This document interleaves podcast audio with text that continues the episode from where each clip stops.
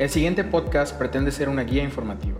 Las decisiones, acciones y opiniones que se tomen con base en esta emisión es responsabilidad de quien lo escucha. Teo, The Lightman Organization presenta La pieza faltante.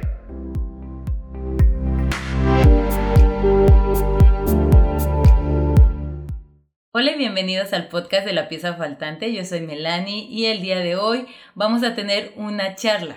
Una charla con la depresión. Y sí, ya sé que me están viendo como, ¿cómo? No, pues la verdad es que traje a una nueva invitada. Esta nueva invitada no había estado antes. Ella em, pasó por una transición como de depresión y me, me han estado preguntando mucho en correos que, me han, que han llegado sobre qué, qué pasa con, cuando estás deprimido, cómo supera la depresión o si yo alguna vez tuve una depresión.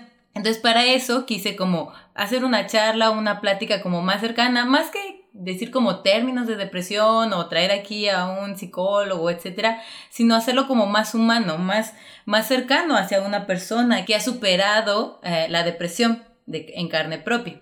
Entonces, yo les vengo a presentar a Michelle Ríos. Michelle Ríos actualmente es colaboradora de TEO, de Enlightenment Organization, y de Reconexión Esencial, que es una organización sin fines de lucro, ¿vale? Entonces, para hablar un poquito más de ello, les voy a presentar a Michelle. Hola, Michelle. Hola, Melanie, ¿cómo estás? Gracias por invitarme. De nada. La verdad yo ya tenía muchas ganas de invitarte porque luego te me escapas y así, ya saben. Siempre invito a gente muy ocupada en el podcast, pero esta vez pude agarrar a Michelle con todo y que estaba malita. Aquí la traigo. Gracias. Entonces, como les decía a todos, me gustaría hablar contigo sobre la depresión. Habíamos comentado una vez que tú pasaste por la depresión, ¿no? Sí, fíjate, en dos ocasiones diferentes. Una cuando tenía 19 años, no hagan cuentas con la edad. y otra eh, que se fue, duré más o menos alrededor de seis meses con depresión. Y la otra tenía como 26 años, más o menos, 26, 27 años que, que estuve así también y estuve como alrededor también como unos cuatro meses en depresión. O sea, fueron como etapas de depresión. Sí, como etapas. Ok, tú, desde tu experiencia, vamos a quitarnos un poco de definiciones. Bueno, sí de definiciones, pero como la tuya, la que te es más real. ¿Qué es para ti como la depresión o qué fue para ti la depresión? Mira, pues para mí la depresión es algo que simplemente me llegó sin avisar. No es como, o sea, un día de repente amanecí súper triste. Súper triste, sabemos que la depresión es como una tristeza muy profunda y sin ganas de hacer absolutamente nada. O sea, las cosas que cotidianamente haces como simplemente levantarte de la cama, o sea, no sientes ganas para nada de, hacerlo, de bañarte. Y sí, no me bañaba. Hubo días en los que sí de plano no me levantaba de la cama. aparte me llegó con un insomnio horrible, ¿no? De esas de en seis meses literal no dormí. Me daban las seis de la mañana y yo seguía despierta y por el día como que pues no me levantaba de la cama y como que sí dormitaba 10 minutos, 5 minutos. En las noches no podía conciliar el sueño, no había nada, no había, o sea, nada más eh, tomé como pastillas naturales y pues no, no me hacían, nunca me hicieron, nunca nada, entonces no, simplemente no dormía y es horrible. No sé yo si ha sido depresión o súper tristeza. Una vez sí estuve con, con, el doctor y me dijo que era como depresión endógena, que era más como porque mi cerebro no segregaba cierta sustancia. ¿No? Pero sé, supongo que ha de haber como muchos tipos de depresión. En este caso solo vamos a hablar como, como de tu tipo de depresión para ver si de alguna manera conectamos con otras personas que estén como en este tipo de situaciones, ¿no? Entonces, para ti, ¿cuál es la diferencia entre una depresión y una tristeza? Mira, la tristeza es, es algo, o sea, yo he sentido tristeza, yo creo que la mayoría de la gente ha sentido tristeza alguna vez y se da como a veces cuando pierdes algo, por ejemplo, terminas una relación o pierdes a un ser querido, que sientes la tristeza, viene de algo, es como un estado de ánimo transitorio, o sea, que no se va a quedar ahí, al contrario de la depresión, la depresión puede durarte semanas, meses, años, días, no sé, pero, pero sí te dura bastante. Entonces, la tristeza es esto, es algo que va a pasar, va a pasar La depresión, en cambio, pues es algo que es la persona que lo experimenta, en este caso, por ejemplo, yo sentía una tristeza muy profunda y que duraba, duró, duró bastante. Como te mencioné también, no me permitía hacer cosas que hago cotidianamente, no tenía energía, me faltaba concentración, tenía insomnio, o sea, cosas así y te dura bastante tiempo. Pero hay una razón en la tristeza y en la depresión, ¿no? La depresión viene de la nada. O sea, simplemente un día ya, no sé, si yo me preguntaba, pero ¿por qué? O sea, no terminé con mi novio. Ah, una de las ocasiones tenía novio y decía, pues estoy bien con él. O sea, ¿por qué me siento así? ¿Por qué me siento así? Incluso, incluso cuando yo estaba deprimida, eh, yo me aislaba. Yo me aislaba y terminé mi relación porque pues no quería, quería estar aislada, no quería que nadie me viera, no quería que, que, que sintieran así como que el que me dijeran, ay, pobrecita, o te voy a ayudar, o algo así, me hacía sentir peor. me mm. hacía sentir peor. Podríamos empezar a ver como cuáles son los síntomas de, de las personas, o en este caso, tus síntomas de la depresión, ¿no? uno también, eso me parece interesante porque cuando he escuchado personas que están como en depresión, dicen como es que no sé de dónde viene, no es así como que me esté pasando la, la tragedia más grande del mundo o, cosas así, simplemente me siento así. Y muchas veces, este, si eres más joven, te dicen como que lo haces porque no quieres ir a estudiar o porque no, no quieres ir a trabajar o los tachan mucho como de flojos de que no quieres pararte y todo, todo el tiempo te tienes que estar, todo el tiempo quieres nada más estar acostado pero también siento que no hay como una a veces empatía de las otras personas que tal vez conviven con una persona así.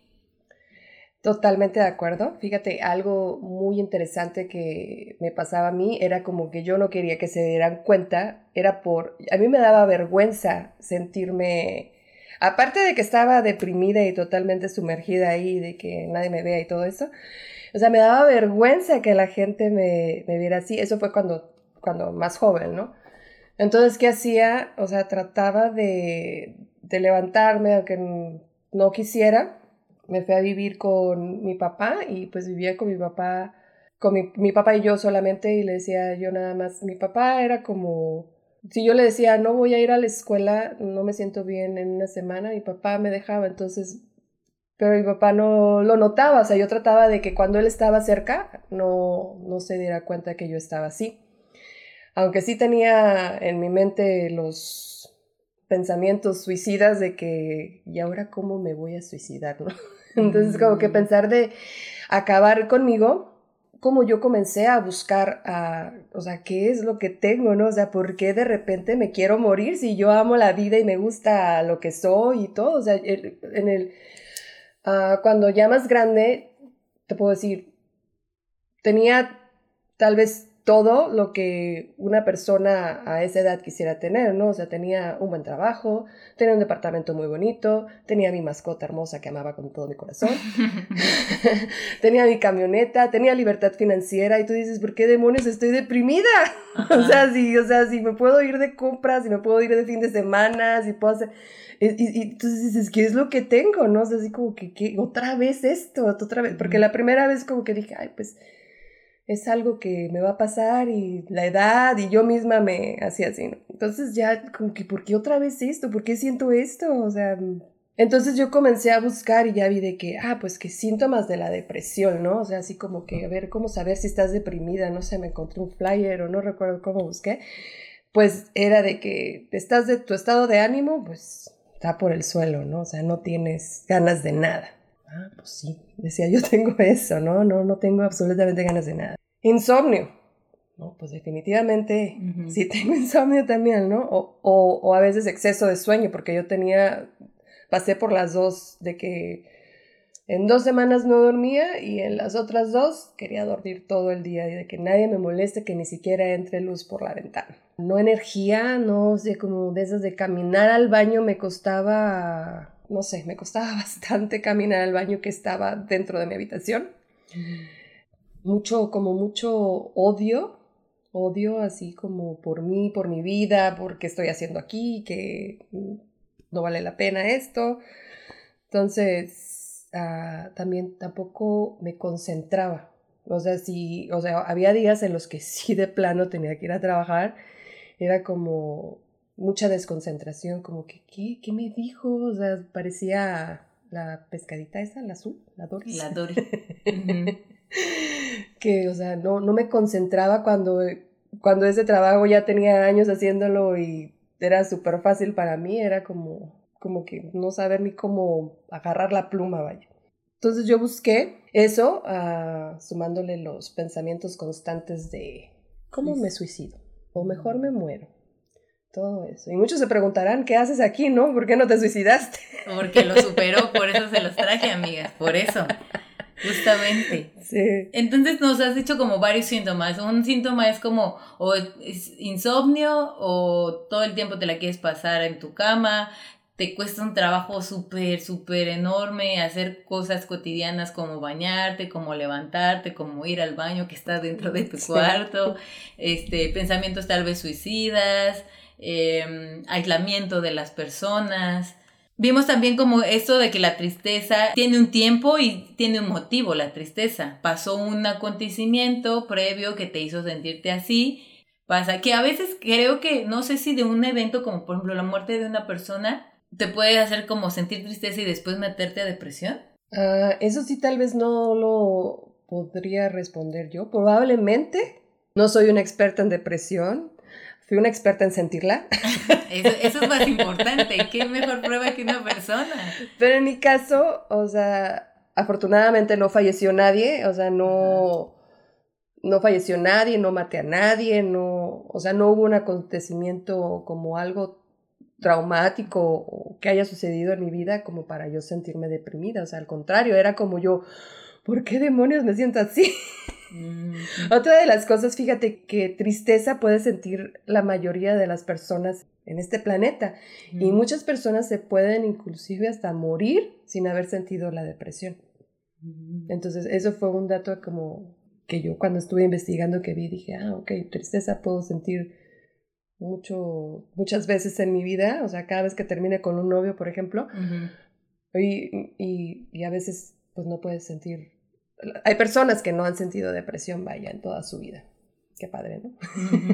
Y supongo que esto también tendrías como que ir con un especialista, no sé si en tu caso fuiste como con un especialista como para tratarlo o ni siquiera te daban ganas de que una por lo que me dices a mí yo siento que es que fue como un ni siquiera tengo ganas de que alguien me diga que como ni siquiera ir al doctor o ni siquiera tengo ganas de que me diga así como ay pobre tienes depresión debe a tomarte esto no o algo así exactamente así aparte de que como te mencionaba eh, yo era como que qué vergüenza estar deprimida no mm. o sea y y eso es como nota para las, para las personas que se sienten deprimidas. No hay nada de qué sentirse avergonzado. Avergonzado, al contrario, buscar, buscar ayuda es lo más sabio, es lo más sabio y lo más amoroso que puedes hacer por ti y por las personas a tu alrededor. Eh, o sea, las personas que te aman obviamente te van a querer apoyar y que salgas obviamente lo más pronto posible de eso. Eh, en mi caso, como te digo, yo era como que no, pues que no me vean, estoy deprimida, es lo peor del mundo, no puedo estar así, ¿no? Entonces, mucho menos, o sea, ¿cómo iba a ir con un doctor, con un especialista, o sea, con un psiquiatra menos? Así como que no estoy loca. Sin embargo, en la, en la segunda ocasión, había una parte de mí que siempre me decía, o sea, si mi mente es tan poderosa como para tenerme aquí acostada todo el día sin ganas de tener nada, sé que la puedo usar del, de la otra forma. Del lado positivo. Del lado positivo. Y en mis cinco minutos de que me daban ganas de levantar la mano, yo abría la computadora y me ponía a buscar cómo usar la mente positiva, cómo, cómo, o sea, mil cosas. Y me inscribí a mil cursos, ¿no? Por correspondencia, porque no quería que nadie me viera. Entonces, ese fue el principio de mi cambio, del cambio que comencé a hacer. No fue de la noche a la mañana. Sin embargo, o sea, gracias a esos cinco minutos de lucidez, de ganas de ser algo, o sea, es porque sigo aquí. Hasta este punto que nos habías comentado, pues todavía estabas empezando como a buscar, pero ¿qué fue como ese cambio? ¿Qué pasó en esta como transición que te hizo como ir saliendo de tu depresión o al menos darte cuenta o ver como una luz? al final del túnel. bueno, mis momentos de lucidez comencé a buscar, ¿no? Cómo usar la mente positivamente. Yo estaba 51% segura que sí, porque no estaba completamente segura de que si podía usar la mente negativamente, que mi mente podría salir de eso y usarla para lo positivo, ¿no? Entonces, como para yo misma decir, pues no, no estoy local, comencé a buscar, ¿no?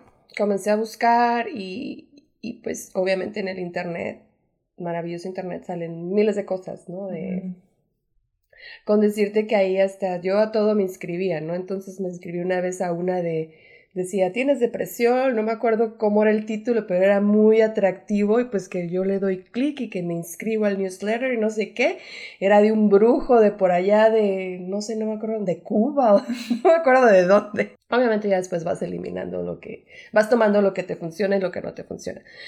Comencé, como te digo, todo por correspondencia, por la vergüenza de que pues, estoy enferma, ¿no? O sea, como yo, yo, Michelle, estoy enferma. Y,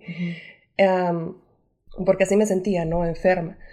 Me inscribí a cursos uh, por correspondencia, me enviaban que mis folletos, que mis manuales, que discos y todo así. Entonces cuando yo los comencé a escuchar, los comencé a escuchar, como que a veces sí me hacía sentido lo que, lo que, lo que me decían. Y a veces pues mi mente trataba de que no, no, no, tú tienes que estar deprimida. Entonces sí fue como una, algo interesante, algo interesante así como para encontrar lo que realmente me iba a apoyar conocí a una persona y esta persona me invitó a un curso que por el título no me llamaba la atención. Entonces se llamaba eh, Dinero, Éxito y Riqueza, ¿no? Y como te mencioné, pues yo tenía libertad financiera, tenía mi camioneta, eh, tenía mi departamento bonito, o sea, tenía como prácticamente esa parte solucionada. No era millonaria, pero tenía esa parte... Lo material estaba bien. Estaba bien, estaba bien, digamos, balanceado, ¿no? Pero había algo que no sé por qué las ganas de salir de, de, la ciudad. Yo vivía en San Francisco, California, y este curso era en Los Ángeles. Entonces decía yo, bueno, bueno, sirve que a lo mejor el cambio de aire me funciona, ¿no? Pues fui casi arrastrándome, pero llegué al curso y, y fue ahí como... Algo hizo clic ahí. Desde entonces y hasta la fecha, o sea, han sido siete años consecutivos en el que yo eran seminarios, estos estoy hablando del Instituto de Ciencias y Cánica, eran seminarios ah, mensuales. Empecé con ese, luego era uno de poder personal, de relaciones, de emociones. Entonces como que siempre, y recuerdo que cada vez que iba a un seminario yo iba llorando, porque no quería ir, pero al final iba. Iba, siempre había algo que hacía clic. Fue entonces que fue así como paulatinamente fui saliendo de esa, de esa depresión.